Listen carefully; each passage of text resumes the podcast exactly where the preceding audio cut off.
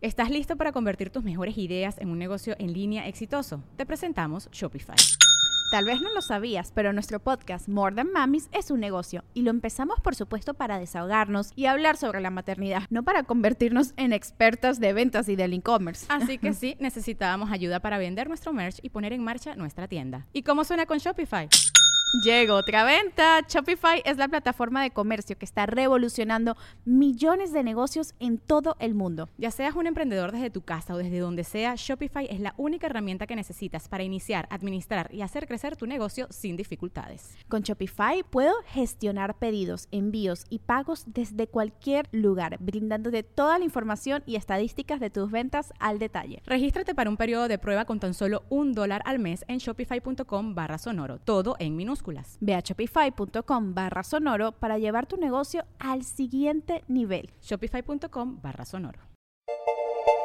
Fiesta Americana Viaducto Aeropuerto presenta. No tenía ni siete meses de haberme casado cuando a él lo acusan de haber cometido un fraude. Todavía no había violencia familiar. Cambió. ¿Tú llegaste? Yo llegué de luna de miel y a mí me lo cambiaron. O sea, a mí me lo cambiaron. Le juré que yo me iba a quedar hasta que él saliera, para que no se matara. Como por 100 pesos actuales, te podían mandar picar. O sea, te picaban en la yugular para que te desangraras. Entonces era un lugar muy peligroso. O sea, me, me está platicando y estoy viendo una película, me está dando, nada más de ver la escena, me está dando miedo a mí. Me pegaba contra la pared, me trataba de ahorcar, pero me dejaba respirar lo necesario y otra vez y así. O sea, y otra- tortura. Sí. Dije, ¿qué estoy haciendo? ¿Qué hago aquí? O sea, ¿qué estoy haciendo aquí? No. Una cifra impactante es que en el mundo una de cada tres mujeres o ha vivido violencia familiar o la va a vivir. Y tristemente en nuestra querida América Latina y entre los hispanos en Estados Unidos las cifras son aún más grandes.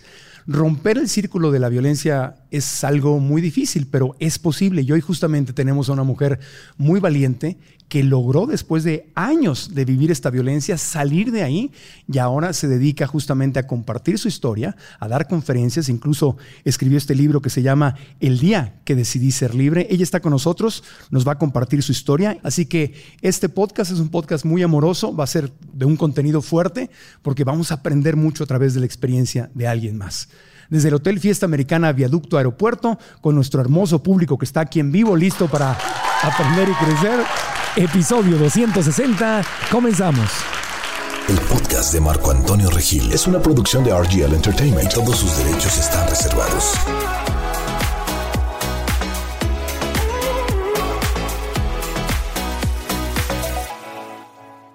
Conductora, escritora y conferenciante internacional, Loreta Valle vivió una terrible historia de violencia familiar. Atrapada en una relación tóxica, durante 16 años navegó a través de la violencia física y psicológica, hasta que un día decidió buscar la llave de su propia libertad. Autora del libro El día que decidí ser libre. Hoy viene a contarnos su testimonio y a decirnos cómo es posible salir de un círculo de violencia y darle un nuevo significado a tu vida. Loreta Valle está en el.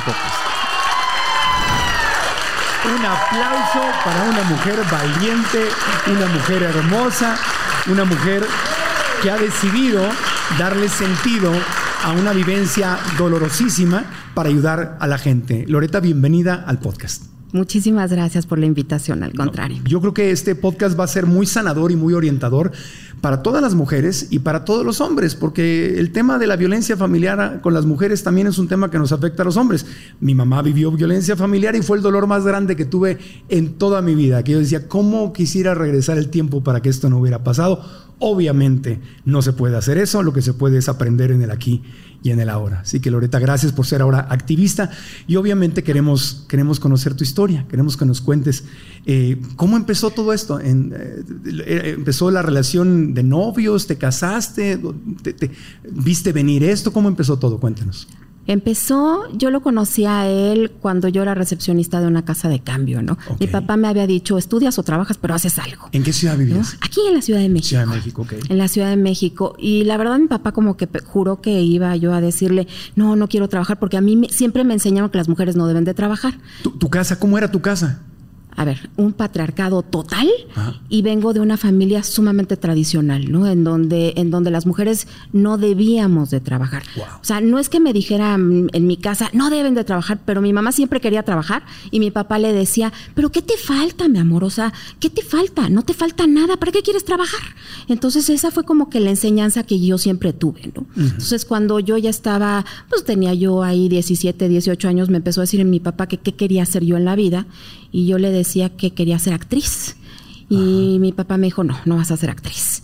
Aquí en esta casa no hay mujeres de cascos ligeros. Él, él tenía como una idea errónea, ¿no? De esta profesión y yo pues a fuerza quería la actuación y no, y no me atrevía a decir que no. No me atrevía a decir eso, entonces me dijo, pues ni modo, o estudias o trabajas, el trabajas, ¿no? Como que, ay, algo, algo que me diera miedo. Y entonces yo le dije, ok, trabajo. Y me metí a trabajar y él nunca pensó que lo iba a hacer. Pero duré muy poquito tiempo, ahí conocí, bueno, pues a un hombre ocho años más grande que yo, divorciado. Bueno, eso me dijo en ese momento, pero estaba en trámites de divorcio en realidad. Pero yo le creí todo, ¿eh? O sea, yo, él me dijo exactamente lo que yo quería escuchar y él, pues, yo le creí absolutamente todo.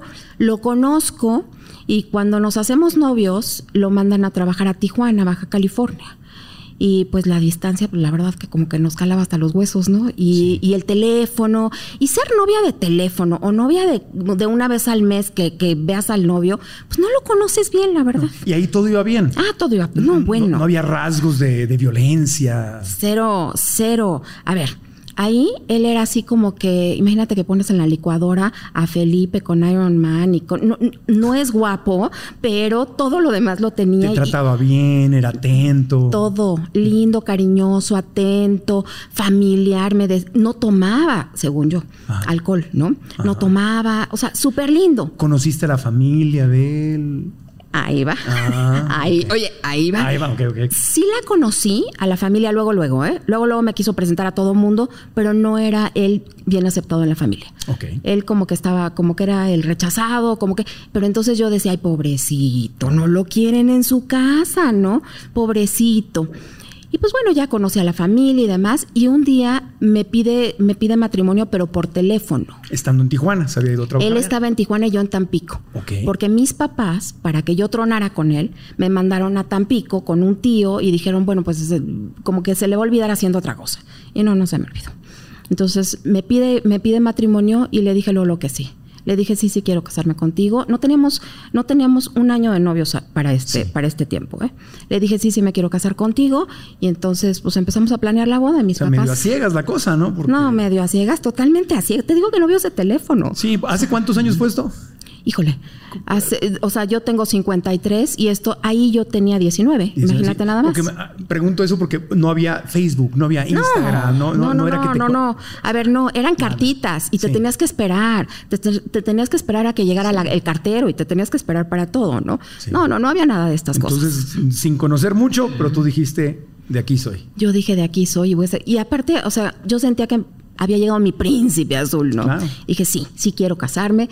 Entonces eh, mi papá puso el grito en el cielo y de repente mi mamá le dijo, oye, pues aguas, bájale porque si no la vamos a perder.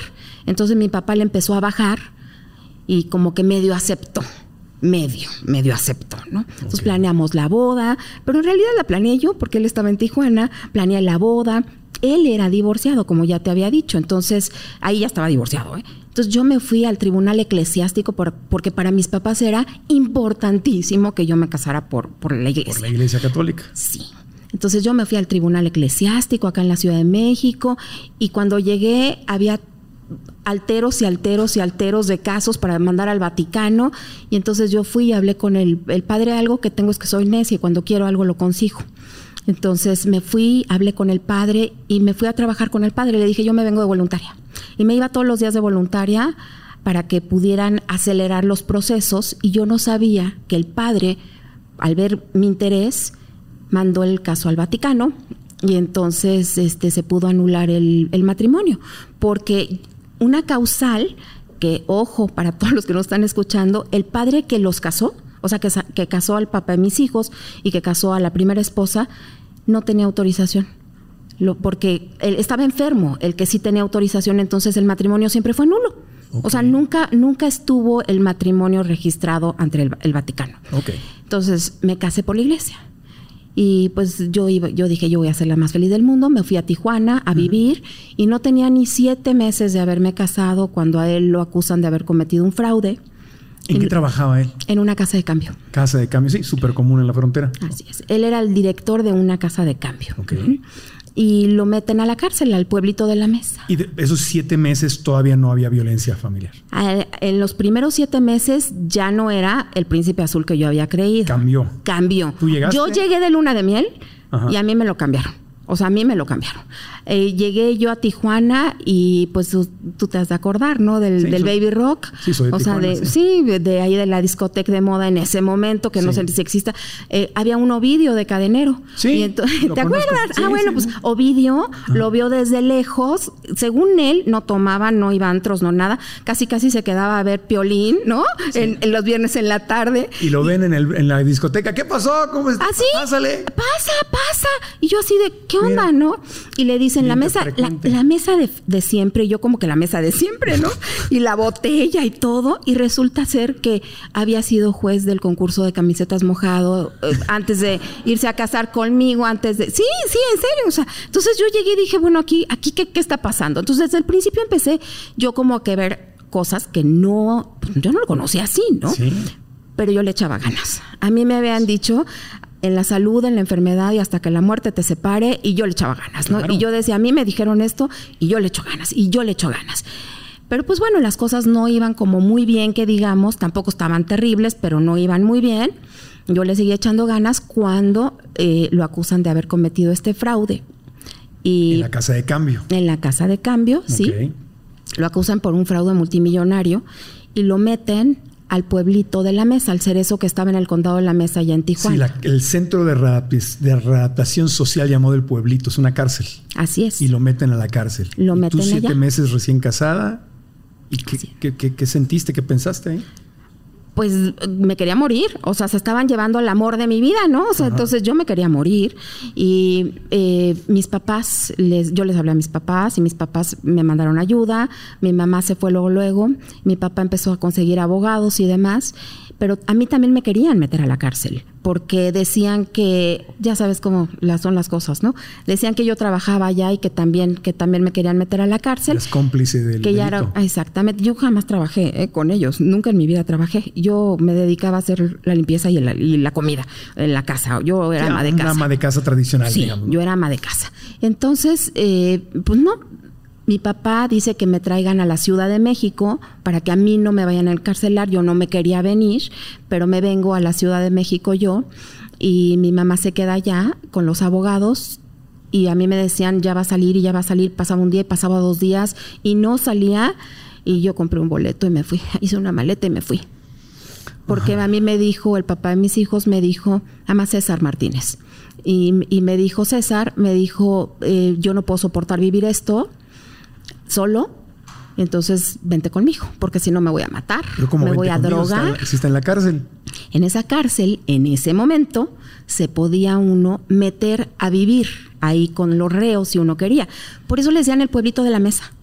Era como un pueblito, era como una, era como una ciudad dentro de la ciudad, ¿no? Entonces había de todo, de todo absolutamente. Si tú eras esposa o familiar del sentenciado, tú te podías ir a vivir a la Sí. cárcel, al pueblito. Sí, sí podías. Así, o sea, hacías tu maleta, te formabas y entonces pedías permiso al director, al, pedías permiso ahí adentro y te déjame pasar y entonces ya, ya te quedabas ahí ¿Te adentro. metían en la celda o eran casitas o eran celdas? Pues Eh, le decían carracas. Las carracas eran como, como tipo celdas, ¿no? Como cuartitos, o sea, no tenían barrotes, tenían puertita y también barrotes para que no te robaran.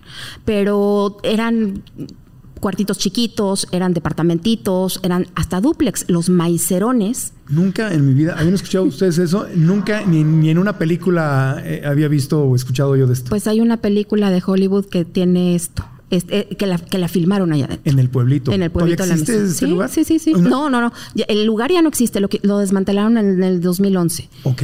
Los, Bueno, entonces volviendo al tema, después, ok, llegas al pueblito y dices, yo me voy a ir a vivir con mi marido ahí. ¿No te dio miedo irte a meter a vivir a la cárcel con.? Me dio terror. Yo tenía 21 años en ese momento. O sea, me dio terror llegar yo solita con mi maleta en el aeropuerto. Cuando, cuando le dije al taxista que me llevara ahí, al pueblito de la mesa, volteó y me dijo, ¿a dónde? Y le digo al pueblito de la mesa, y me dice, señorita, ¿está usted segura? Y le digo, sí. Y me dice, yo creo que se equivocó. Y me dice, ¿va a ir usted sola? Y le digo, sí. Y entonces ya me dejó el taxi ahí, me bajé y estaba la fila así larga, larga, larga con todas las señoras para la visita conyugal. Es que esto es una película, o sea, me, está platicando y estoy viendo una película, me está dando, nada más de ver la escena, me está dando miedo a mí escuchándolo. Sí. A mí, yo estaba, o sea, a mí me temblaban las piernas me tembla, porque aparte yo sola, o sea, me fui solita. Entonces yo, yo no sabía ni a dónde iba bien ni nada, no sabía nada. ¿Y, y qué, qué, qué pasó allá adentro? Pues la revisión, ¿no? Primero te digo que me formé y la revisión, que fue lo primero que fue muy fuerte para mí, ¿no? El, eh, cómo revisan a las mujeres, porque te revisan en todas partes por si no traes drogas. Entonces, pues la revisión y todo, y luego ya que pasé la revisión de, de todas las cosas, pues tuve que ir a la oficina del director y entonces ya el director me dio el pase para que yo pudiera tener acceso a donde estaban los reos. Entonces eh, yo... Tú, ibas a poder entrar y salir de ahí, supongo. Sí, pero ¿qué crees? Le juré. ¿Le qué? Le juré yo a él, a César. A tu, a tu esposo. Ajá, al que era mi esposo, le juré que yo me iba a quedar hasta que él saliera. Se lo juré, para que no se matara. O sea, él te dijo que se iba a matar si tú no te quedabas a vivir con él en la cárcel. Así es. Entonces yo le juré que yo no me iba a salir de ahí. Entonces yo fui con todas mis cosas preparadas, digo, una maleta, porque no podía llevar más de una maleta, ¿eh? pero yo fui con una maleta preparada para quedarme ahí. Y pues... ¿Tus papás sabían eso? ¿La familia sabía lo que estabas haciendo? Se enteraron ya que estaba yo allá, porque pues me salí. Me salí, por supuesto que mis papás no estaban de acuerdo me salí, yo compré el boleto y yo me salí porque yo sabía que no me iban a dejar. Yo lo sabía, ¿no? Entonces ya les avisé cuando ya no podían hacer nada. Sí. Ya no podían hacer nada y yo ya estaba allá. ¿Y cómo fue la vida ahí en el cuántos años te ibas a quedar ahí? Los que fueran necesarios. Afortunadamente nada más fueron nueve meses. Pero en ese momento no sabías cuánto. Yo no sabía. Entonces llegas, entras, le juras que te vas a quedar, estás en la cárcel y qué pasa pues la vida es muy complicada allá adentro, ¿no? O sea, mi papá nos compró una carraca para que pudiéramos tener en dónde vivir, porque si no tienes dinero, en ese momento tú comprabas las carracas y te daban hasta título de propiedad. Imagínate, o sea, los maicerones, en serio, o sea, los narcotraficantes te daban el título de propiedad de tu carraca. O sea, dentro de la cárcel te vendían una propiedad. Sí, para poder tener un techo. Entonces, si tú tenías dinero, podías comprar una carraca, pero depende, como, aquí, depende para lo que te alcanzara, ¿no? Chiquita, así chiquititita o muy grande. Había hasta duplex. Había carracas hasta duplex. Pero no te vayas a imaginar así como que. ¿Quién las vendía? Los maicerones que le decían hacia los narcotraficantes. ¿Que vivían allá adentro también? Sí, y ellos entraban y salían. Tenían su vida adentro y su vida afuera. Oh. Oh, oh, oh Eso es una película. Sí, es una película. Esto es, una serie, la puedo ver en, Prime, en Netflix. tienes una, viviste una película y no muy agradable. Bueno, ¿y qué pasó? Entonces, compraron una carraca. Sí. Y pues bueno, aprender a vivir allá adentro, ¿no? Afortunadamente teníamos este dos, dos, digamos, como escoltas, ¿no? El, venado y el tiburón. Es que es peligrosísimo, era peligrosísimo vivir allá adentro. Entonces te mandaban picar, así le decían, con un picayelos, literal, como por 100 pesos actuales, te podían mandar picar, o sea, te picaban en la yugular para que te desangraras. Entonces era un lugar muy peligroso. Había prostíbulo, había escuela, biblioteca, tiendita, tienditas de, de, víveres, ¿no? O sea, como tienditas, así como la tiendita que vas a la esquina a comprar papitas. Había tienditas, había restaurancitos de hamburguesas, de hot dogs, de birria. O sea, podías contratar gente de seguridad que te protegiera. Así es. La gente ahí adentro estaba ávida porque le dieras un trabajo para poder comprar cosas, porque en realidad ahí adentro los que mandaban eran los maicerones y lo tenían controlado absolutamente todo, hasta la concesión de gas, y tenían adentro también sus laboratorios de, drogas y de todo. Entonces por eso estaban allá adentro Cuando viste todo eso, dijiste, ¿qué hago aquí? Me, me, arrepiento y me voy y me salgo corriendo de aquí. No, no, no. Esa versión de Loretano O sea, esa versión de Loreta decía en las buenas, en las duras y en las maduras también, y en las que sean, pero aquí contigo. ¿Estabas, qué era? ¿Estabas enamoradísima o, qué, qué era? ¿Qué era lo que...? Yo creía que estaba enamorada. Hoy sé que no. Hoy sé que eso es una visión distorsionada del amor y que es codependencia, pero en ese momento yo no lo sabía. Pero qué tan fuerte tiene que haber sido para que el miedo natural que, a cualquier ser humano nos daría meternos ahí sea más grande, eso que sentías que el miedo aquí me van a picar, me van a matar, estoy aquí en la tierra de nadie. Sí, efectivamente era esto, yo sentía que sin él me moría. Literal. Tú te le entregaste en cuerpo y alma incondicionalmente Incondicional. este hombre, te acompaño en la cárcel, en este infierno, aquí me quedo contigo. Sí, el tiempo que sea necesario. ¿Y qué pasó?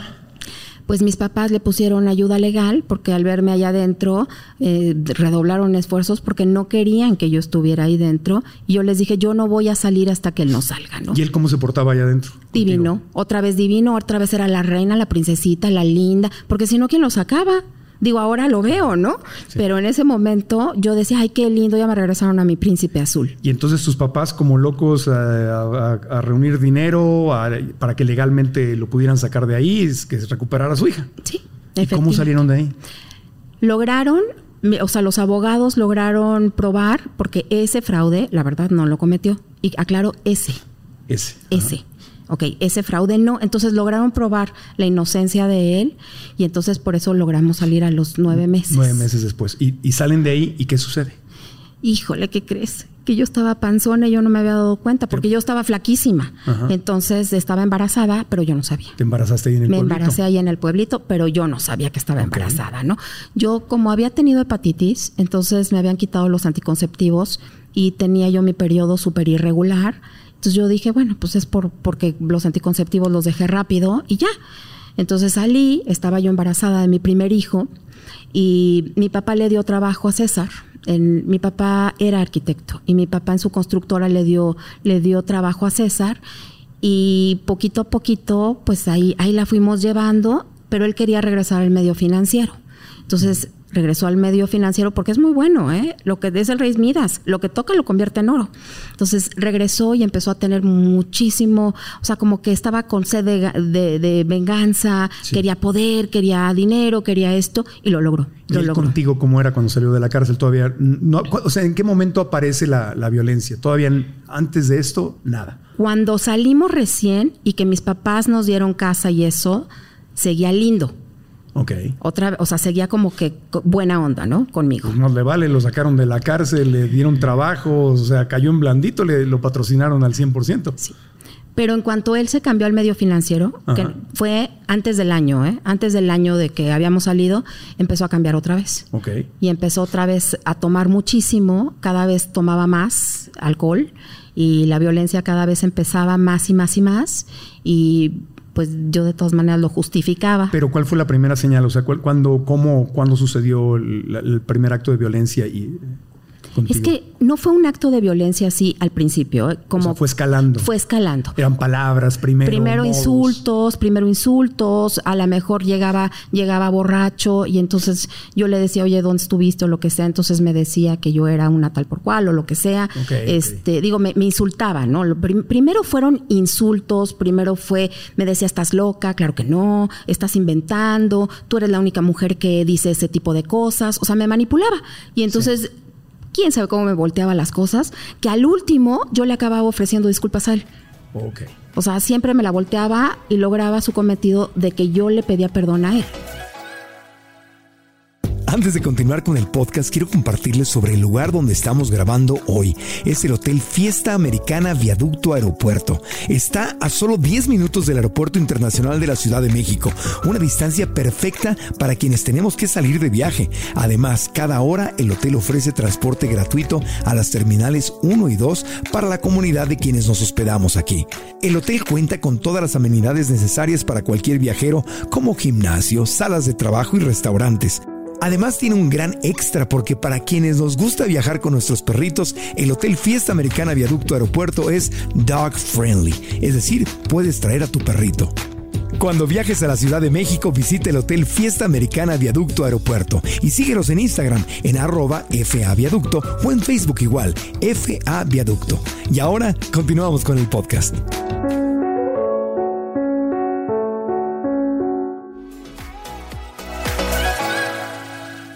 Y después, pues bueno, siguió pasando el tiempo, me embaracé de mi, de, mi hija y él cada vez escalaba más y cada vez tenía más poder y cada vez tenía más dinero y ya cuando nació mi hija, pues, bueno, pues ya estaban las cosas eh, de la violencia psicológica muy fuertes, muy, muy fuertes. Y aguanté 16 años.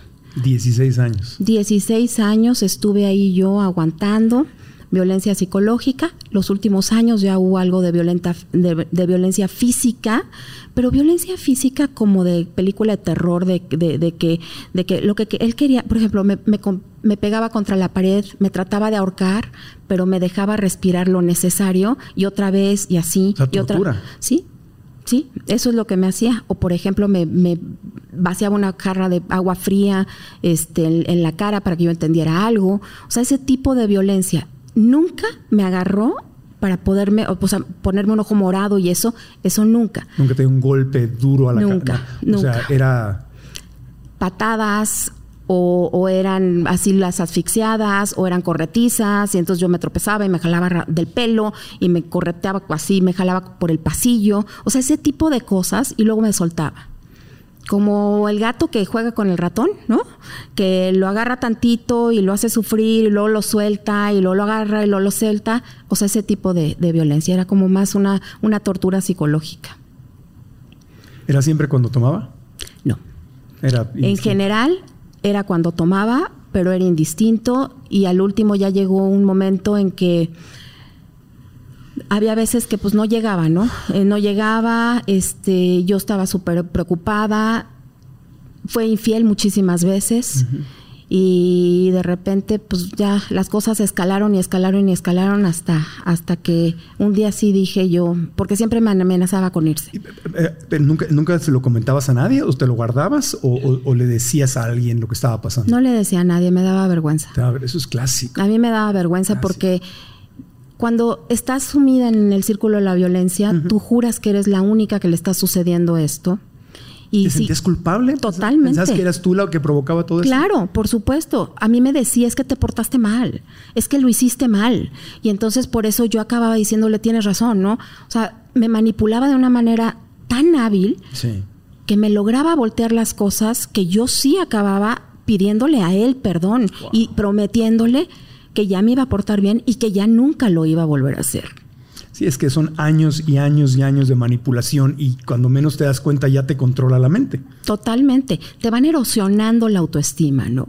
Te van haciendo poquito a poquito menos, menos, menos, menos, hasta que tú ya te vuelves un ser, o sea, pierdes la identidad, no sabes quién eres. Yo ya nada más era la mamá de, la esposa de, pero cuando yo ya me sentí súper mal, porque aparte tenía celotipia, o sea, los celos eran enfermos, me acusaba de que todo mundo quería conmigo, o que yo andaba con el chofer, con el escolta, con, todo mundo, me, me, acusaba de estas cosas.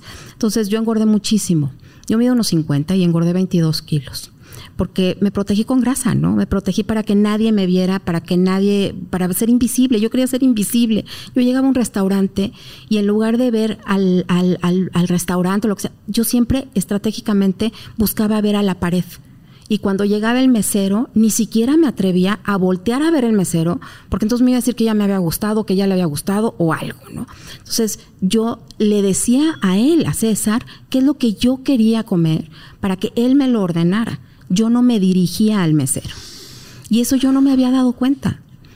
Yo nunca me, o sea, lo fui haciendo poco a poco. Claro, sí. Y me fui aislando yo poco a poco, porque a mí ya no me gustaba estar con mis amigas, con mi familia, con nadie, porque me preguntaban, ¿y dónde está? Yo ya era como la viuda, ¿no? Yo llegaba sola a las bodas, llegaba sola de mis mejores amigas y eso, porque siempre, por ejemplo, en la boda de mi mejor amiga, que yo era testigo y que él sabía que para mí era importante, nunca llegó por mí me fui sola y él estaba en Acapulco bailando en una discoteca. Me habló de allá.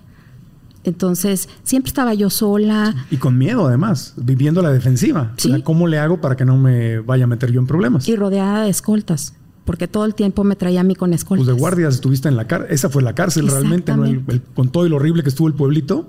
Esta fue tu cárcel. Exactamente, ¿no? O sea, me traía rodeada de toda esta bola de personas y yo no podía hacer absolutamente nada sin que él se enterara. Entonces sí fue una prisión mental muy fuerte. Y, con, la dependencia financiera en él, porque pues él tenía dinero y te tenía... Y, tus papás, o sea, nunca le dijiste a tu papá, nunca pediste ayuda. Nunca, dijiste, estoy aquí, sáquenme, ayúdenme a salir de aquí. Cuando mi papá se empezó a dar cuenta, al último, Mm. porque me decía es que estás muy rara, es que qué te está pasando. Mi mamá habló con una amiga de ella que es psicóloga y le pidió que me que, platicara conmigo, o sea, ya que mis papás como que estaban empezando a intervenir, porque mis papás siempre fueron muy respetuosos en eso. En ese momento a mi papá le diagnosticaron demencia senil. Entonces, pues tuvo el último microinfarto y lo perdimos mentalmente, digamos, ¿no? Entonces fue muy complicado porque me sentí yo también sin la figura, no tengo hermanos hombres, tengo solamente una hermana. Entonces yo me sentí como que sin una figura de hombre que me ayudara o que, que, me guiara o que... ¿De dónde te agarrabas durante todo este tiempo entonces? O sea, ¿cómo sobrevivías psicológicamente? ¿Cómo te levantabas de... ¿Cómo le hacías? En ese momento de mis hijos de mis hijos. Bueno, claro, él los había mandado a estudiar a diferentes continentes, pero pues por lo menos podía yo escribirme, me escribía mails con ellos. ¿Los mandó a estudiar fuera? Sí. A, un, decisión de él. Decisión de él mandó al hombre a un continente y a la mujer la mandó a otro continente para irlo separando poco a poco de mí, pero yo no sabía en ese momento y yo no tenía el dinero para poder pues ir, o todo le tenía que pedir permiso como si fuera niña chiquita, ¿no? Entonces yo no podía agarrar un avión y, e irme a verlos porque con, ¿cómo le hacía? Entonces sí, me agarraba yo de mis hijos y yo era la mamá perfecta, la esposa perfecta, la todo perfecta, ¿no? Y, el círculo inmediato de amigos, nadie, bueno, es que dices que salías, veías a poca gente, o sea, nadie se daba cuenta. Algunas sí, pero mis mejores amigas desde niñita me, lo decían, pero entonces yo las dejé de ver, porque no me gustaba que me dijeran. No me gustaba, porque me decían, es que por favor reacciona. Y yo les, yo les decía, es que tú estás mal, sí me quiere. O sea, yo estaba cegada, ¿verdad? Negaba, sí. Totalmente negada. una codependencia. Brutal, brutal, sí. Como el síndrome este de Estocolmo, ¿no? Que es el... El síndrome de Estocolmo, vinculación por trauma, disonancia cognitiva, todo lo que... lo que adicta a quien te daba el dolor. Sí, sí, sí, sí, sí, pero yo en ese momento ni lo sabía ni lo entendía, ¿no? Claro. O sea, yo creía que así, que así No, no, si lo hubieras entendido, no hubieras estado ahí. Exacto. Pero obviamente no sabías. No. No sabías. Y sabes que cuando tú estás en un lugar así, tú piensas que todos los demás te ven como si fueras una tonta, te juzgan, ¿no? Te juzgan que, que, que, eres tonta, que no, que, que no puedes y por eso tampoco te acercas a las personas, o por lo menos en mi caso y en el caso de muchas otras mujeres, lo compartimos este sentimiento, ¿no? De que es que todo el mundo te dice porque quieres, estás ahí porque se te da la gana. Y no, no es cierto, no estás ahí porque se te da la gana, estás ahí porque no sabes qué hacer y porque no entiendes lo que te está sucediendo. Sí, que eso es horrible. Desde, juzgar desde afuera cuando tú no estás en, tú no tienes esa experiencia de vida ni esa información. Cuando no estás tú ahí, qué fácil desde afuera decir, ay, tú quieres estar ahí. Pues obviamente no. Haces lo mejor que puedes hacer con lo que sabes en ese momento. Sí. ¿Y, cuál fue la gota que derramó el vaso? ¿En qué momento el dolor fue tan grave? Me imagino que así fue.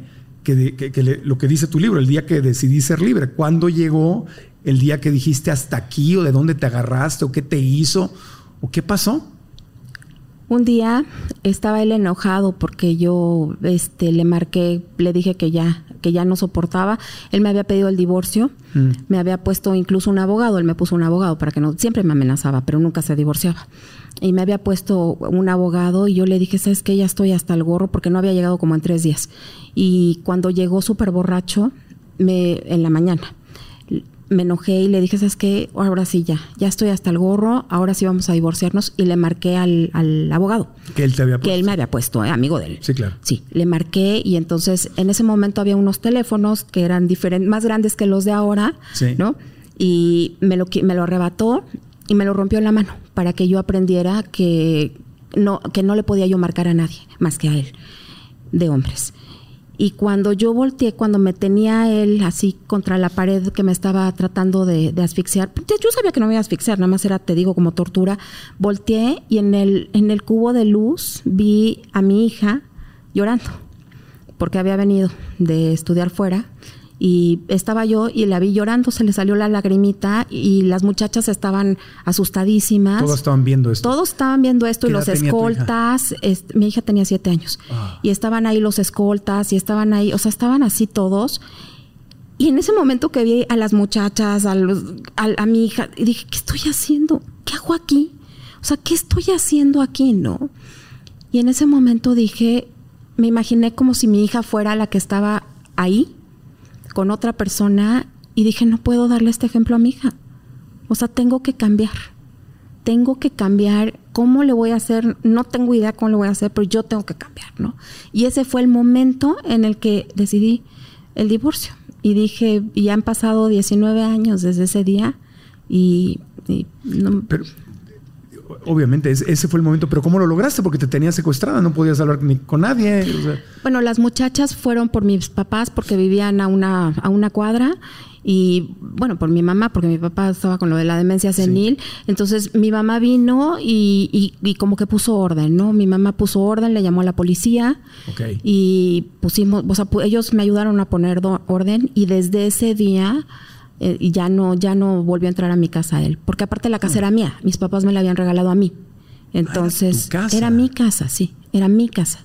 Okay. Las cosas cambiaron en el momento en que tú decidiste, ahora sí, sí. te ves en tu hija, te viste en un espejo sí. y dijiste, no le quiero dar esto, y el momento que tú lo decidiste realmente, sí ahí empezó a cambiar todo. Ahí empezó a cambiar todo. Por supuesto que tenía terror. O sea, no crean que, ay, ya, lo decidí y entonces ya no me dio miedo. No, tenía terror. Hubo momentos en que dije, ¿qué hice? No, es un hombre poderoso, con dinero, con escoltas, con poder. Así es, un financiero reconocido. Entonces yo decía, ¿pero en qué me metí, no? ¿A qué hora me metí en esto? ¿Y por qué me metí en esto? Hubo momentos sumamente complicados pero pues lo resistí, los aguanté y fue una carrera de resistencia y yo hice una red de ángeles, hablé con mis amigas, les ofrecí una disculpa por haberme alejado, muy lindas, todas me entendieron, unas primas también adoradas, se mudaron conmigo seis meses a mi casa para, para ayudarme, para poder estar conmigo, para que no me sintiera sola. Y pues ahí entretejí mi red de ángeles bondadosos y lindos. Empecé a ir a, retomé la terapia porque ya no estaba, había yo abandonado la terapia, porque mi psicóloga me decía y me decía y yo nomás no entendía. Entonces retomé la terapia y empecé un camino de desarrollo personal. ¿Y tus hijos?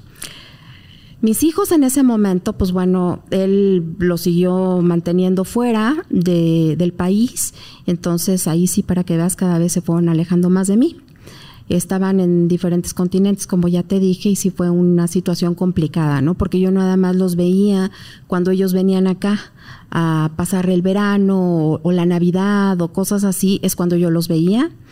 Y pues sí, ha sido un proceso muy doloroso. He pagado precios altísimos, altísimos, y el más alto es ese. O sea, no pudiste recuperarlos legalmente, decir, oye, quiero que estén aquí conmigo, ya en el proceso de divorcio no. No hubo un juez que te diera la patria potestad, algo. La patria la tenía yo, pero en realidad, eh, o sea, nunca vivieron al 100% ya conmigo, nunca. Y cuando ya regresaron de estudiar fuera, que pues yo estaba ya muy contenta de que ya iban a estar por acá, eh, los dos decidieron vivir con su papá. Y tengo 13 años, un mes, 19 días sin verlos.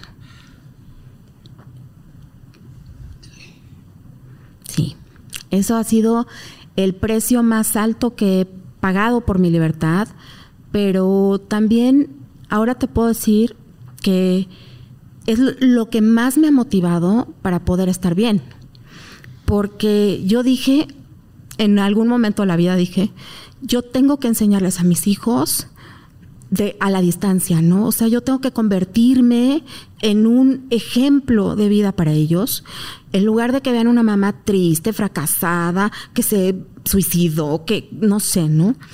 Tengo que ser una mujer que ellos algún día volteen y que admiren.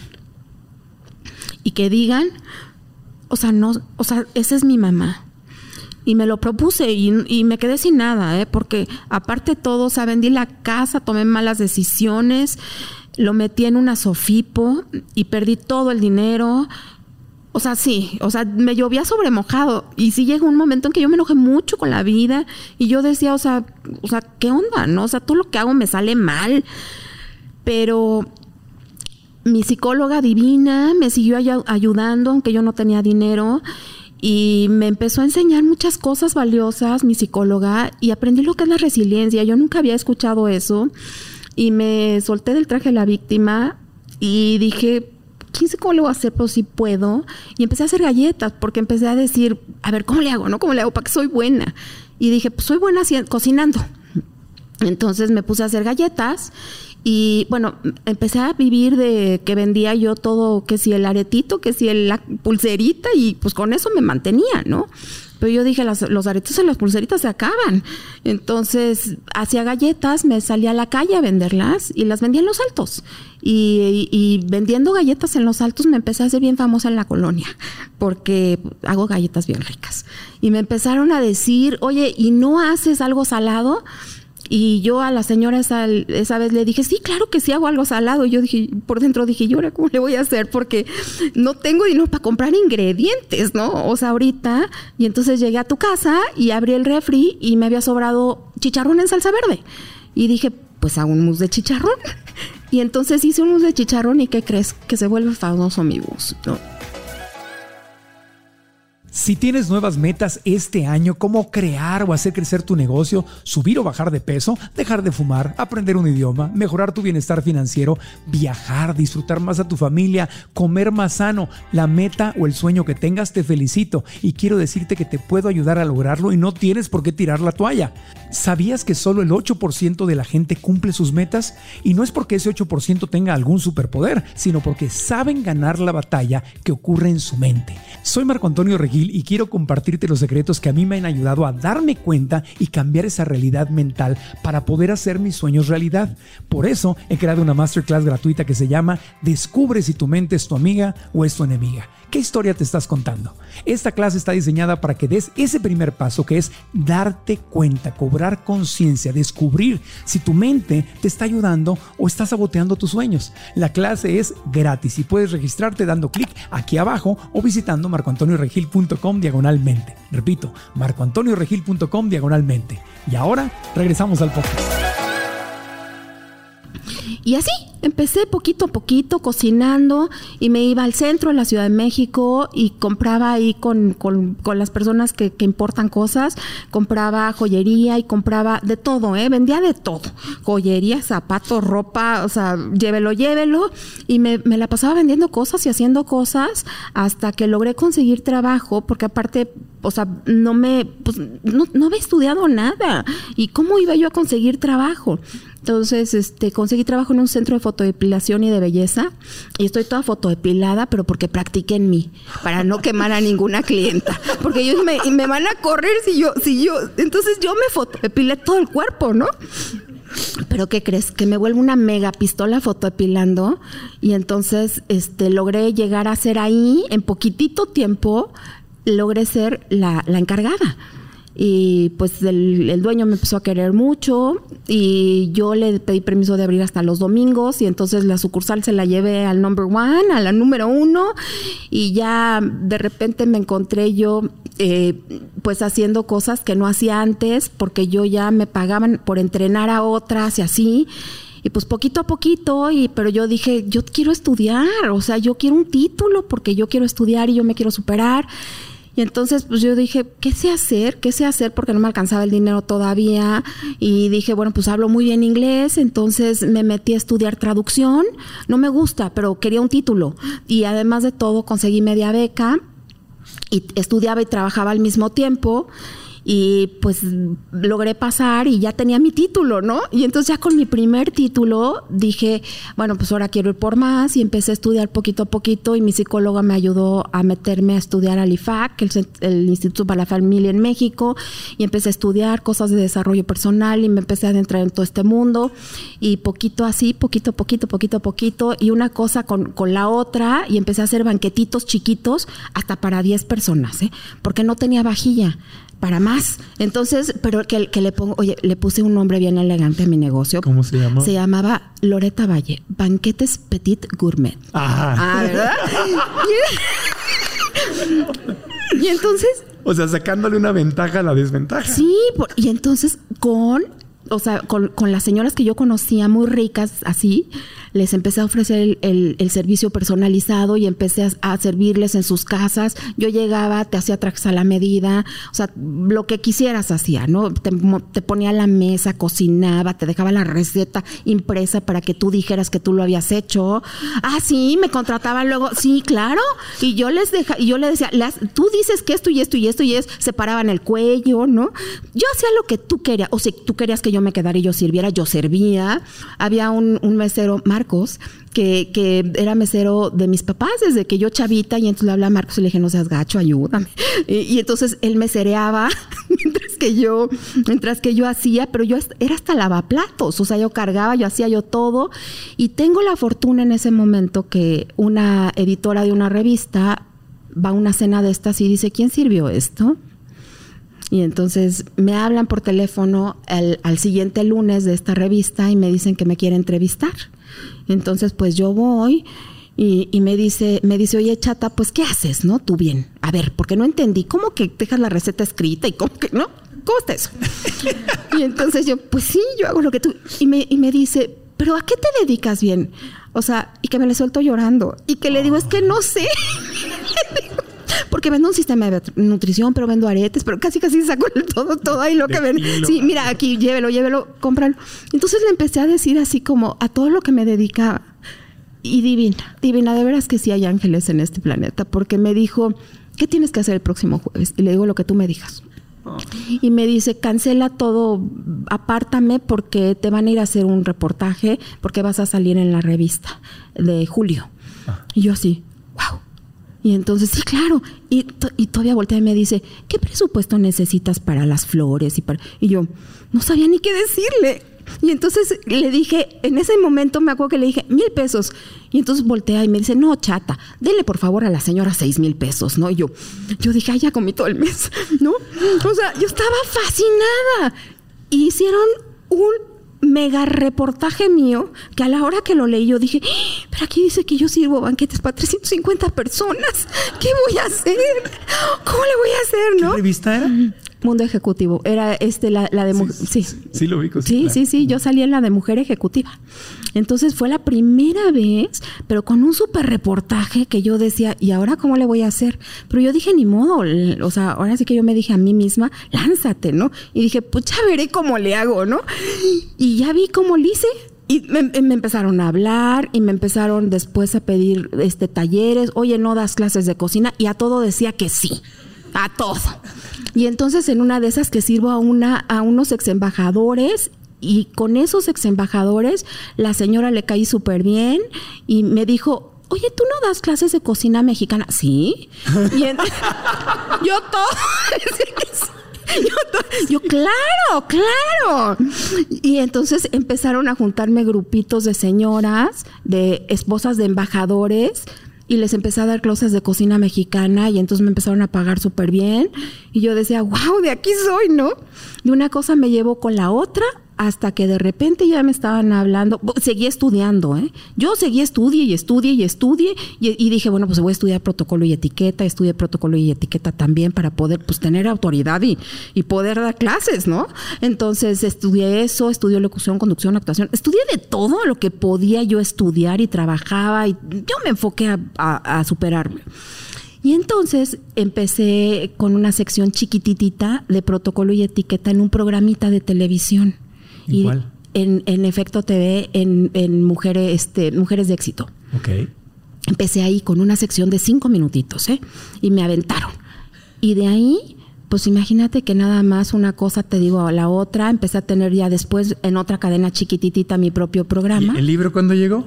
El libro lo escribí en el 2011 porque me caí y entonces la psicóloga... ¿Caíste? Me caí de las escaleras, literal, así me resbalé y me, me, fracturé tibia y peroné en nueve, placas, tornillos y demás. Ay, Dios mío. Sí, o sea, una caída. La vida me dijo, para. ¿Y tú dijiste, escribo un libro? Dije, escribo. Y entonces me puse a escribir, me puse a escribir y una amiga mía, sin decírmelo, se, se lo llevó una editora y les encantó y entonces pues resulta ser que me publicaron, pero pues me demandaron, lo tuve que retirar. ¿Quién te demandó? ¿Tú? El papá de mis hijos me ah, demandó. Sí, qué lindo. sí. Y en el, pero yo gané y Ah. gané la demanda, gané todo. Y en el 2019 lo, lo publiqué nuevamente. Y ahorita estoy escribiendo otro, Escribiendo otro. la segunda parte. De este libro. Sí. Misma, o sea, la, ¿qué, qué parte de la historia viene en el, en el segundo libro? Pues después, porque este, este justamente termina cuando dejo de ver a mis hijos. Ah, Entonces ahora todo lo que viene después. la depilación y la- Todo, todo. Les enseño técnicas, les enseño cuál es la ventaja entre el rayo láser y el pene, el, el, el IPL, ¿no? La, la luz pulsada, todo. Oh, no, ya viene tu historia de superación. Ya viene la historia de superación, en donde, pues ahora, como lo dijiste al principio, pues ahora soy conductora, soy productora de mi propio pro- programa de televisión, ¿Cómo se llama tu programa? Transformarte. Transformarte. ¿En dónde está tu programa? En TV Azteca Internacional. Maravilloso. Sí, ¡Qué maravilla! ¡Qué maravilla! Gracias. ¿Y qué más?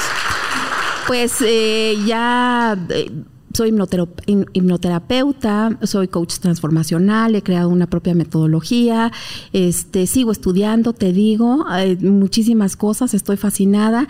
Y eh, el 27 de, eh, de octubre cumplo un año de casada, de recién casada. ¿Te Estoy recién casada, sí. ¡Wow!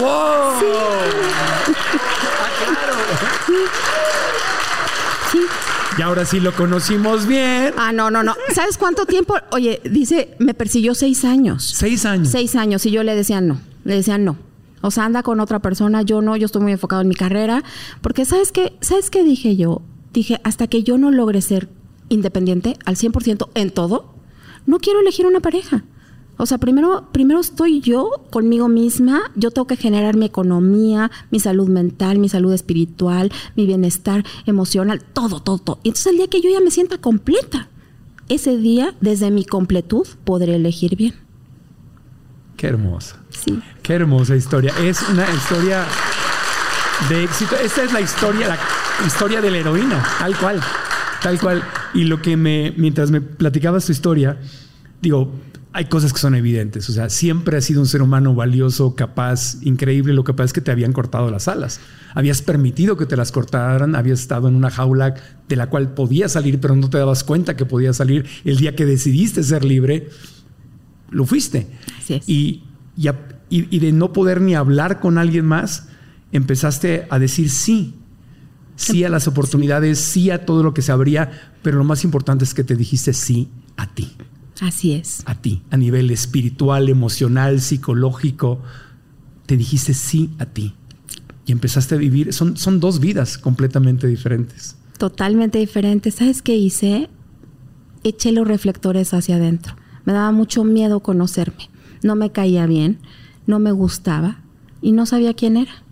Entonces, cuando yo decidí conocerme, entonces resurgí, renací, me reinventé y me empecé a enamorar poquito a poquito de mí.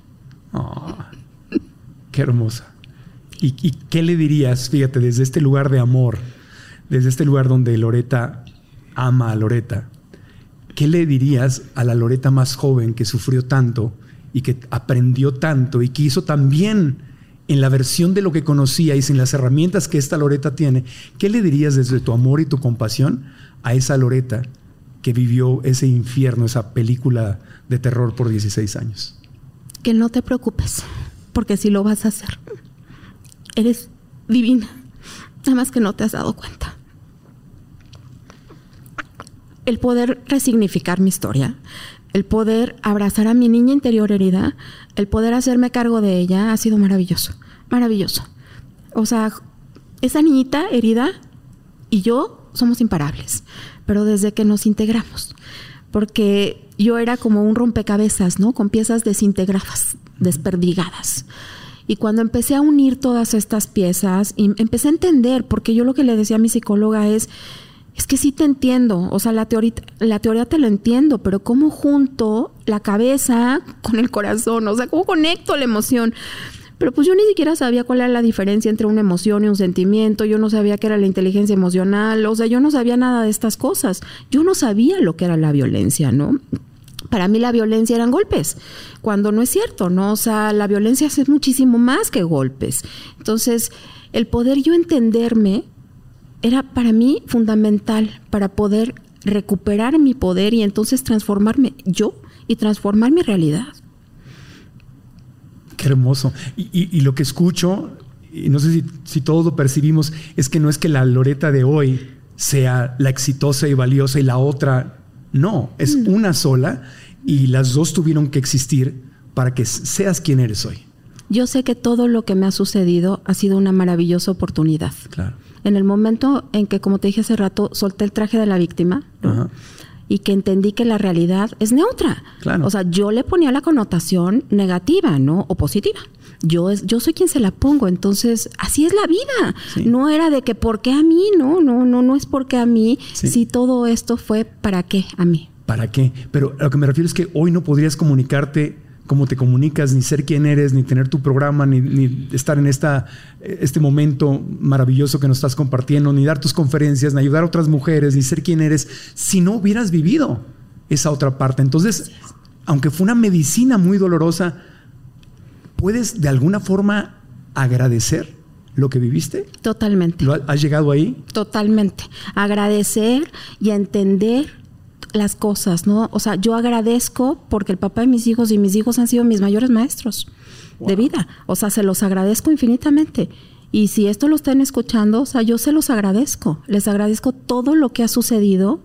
Y yo ya hice mi ritual, yo ya los liberé, les dije, te libero, te perdono, libérame, perdóname, no me debes nada, no te debo nada. Y así me siento en la vida, viajo ligera ya. ¿Y quién ganó al perdonar? ¿Quién ganó al soltar? Yo. Es el autorregalo más maravilloso. Lo que pasa es que los seres humanos creo yo que confundimos lo que es el perdón, ¿no? En general. Y el perdón sí es un autorregalo. O sea, yo perdoné porque yo ya no quería tener este rencor, esta tristeza, todas estas cosas que a mí no me gustaban y que me estaban absorbiendo mi energía y me estaban corroyendo el alma. Entonces yo ya no quería eso. Y por eso perdoné. Porque entendí que las cosas son como tienen que ser. Qué maravilla. Y ya. Qué maravilla. De veras que siendo hijo de una mamá que vivió violencia familiar, obviamente te escucho tu historia y me moviste 20 mil cosas. Imagino que la gente que nos está viendo también, que hay, hay tanta, tantas personas que han vivido violencia familiar, directa o indirectamente. Y al, y al escucharte, pues es imposible que no se nos remuevan 20 mil cosas, pero me da tanto gusto escucharte. Me da tanto gusto ver cómo te has transformado, que eres un ejemplo vivo de que cuando uno se ama, de verdad y uno decide ser libre y decide reinventarse y transformarse y cambiar la historia que se cuenta, se puede lograr. Reinventar y recrear, co-crear una vida completamente distinta, llena de felicidad y de éxito. Te doy toda la razón. Yo ahora sé que yo soy responsable de toda mi vida y yo soy la que ha creado una vida plena y maravillosa por y para mí. Y hoy te puedo decir que bueno, por supuesto que somos seres sociales, ¿no? No es que nos vamos a ir a vivir a una isla, pero yo sé que no necesito a nadie. A la única persona que necesito en específico es a mí misma. Claro. Y amo, Mario se llama mi esposo, amo a Mario, pero no lo necesito. Qué hermoso. Sí. Qué hermoso. Y ese amor se vive completamente diferente. Así es. Justamente porque no lo necesitas. Exactamente, desde esta posición, ¿no? De completud, como te dije, de plenitud, entonces uno tiene la capacidad de elegir bien, porque antes yo elegía desde, desde este vacío emocional, desde esta falta, y yo quería que me completaran, yo quería que me hicieran feliz, yo quería que me mantuvieran, porque yo no me sabía mantener, entonces yo quería que hicieran muchas cosas que pues no. Claro, hoy no dependes financieramente de Mario. No, yo me mantengo solita. ¿A todo dar? Sí. No hay que pedirle permiso a nadie para A nadie, a nadie. Voy, vengo y hago solita lo que yo quiero, como yo quiero. Trabajo muchísimo, ¿eh?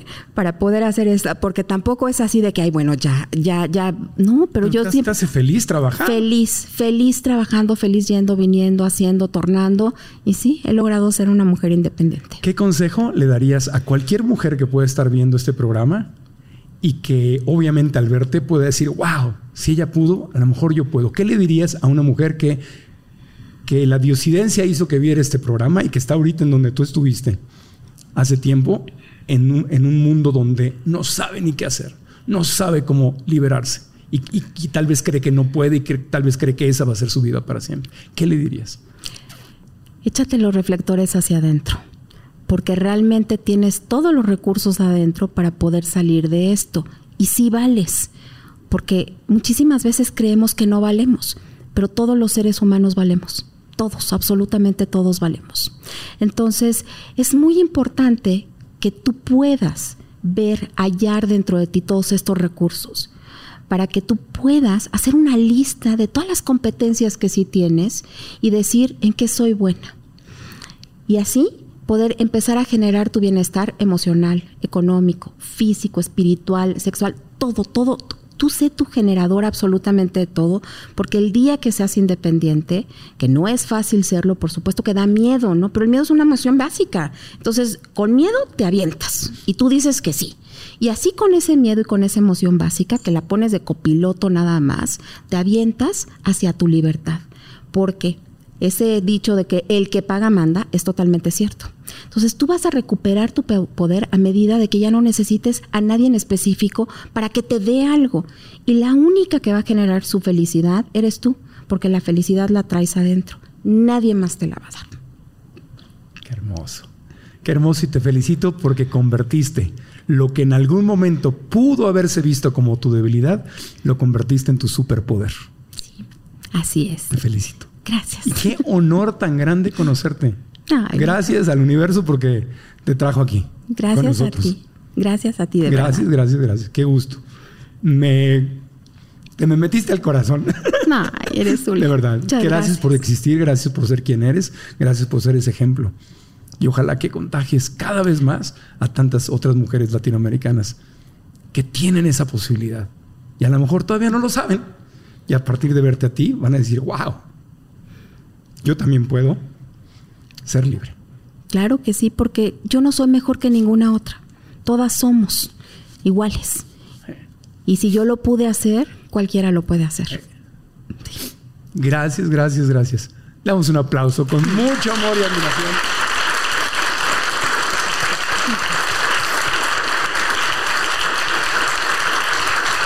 Loreta, tu libro, tu libro este y el que sigue están disponibles en, Amazon, me imagino, en, internet, en tiendas de libros. En Amazon, en, sí, en tiendas de libros y demás, en eh. versión impresa, digital y audiolibro. Perfecto. Estás en Azteca Internacional con tu programa de televisión. Transformarte, se llama Transformarte, salgo todos los días este, por las mañanas y los fines de semana en la mañana y a mediodía. ¿Y tus redes sociales? Loreta Valle MX, Loreta es con doble T. Loreta con doblete. Loreta con doblete, sí. Perfecto. Muchas, muchas gracias. Gracias a ti. Y gracias a ustedes por habernos acompañado en este episodio. Lo que siempre les pido es que aprendamos algo y lo compartamos. Si estás en YouTube, además de darle like al video, suscribirte al canal, escribe aquí abajo qué fue lo más importante que aprendiste.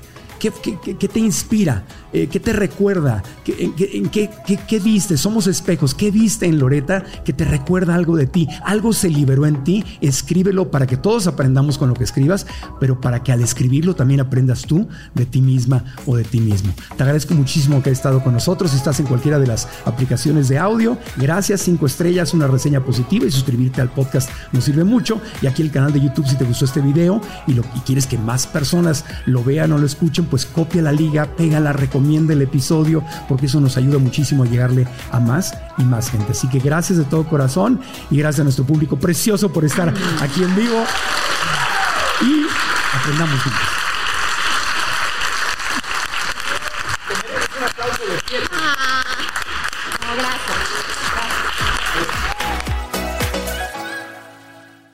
¿Estás listo para convertir tus mejores ideas en un negocio en línea exitoso? Te presentamos Shopify.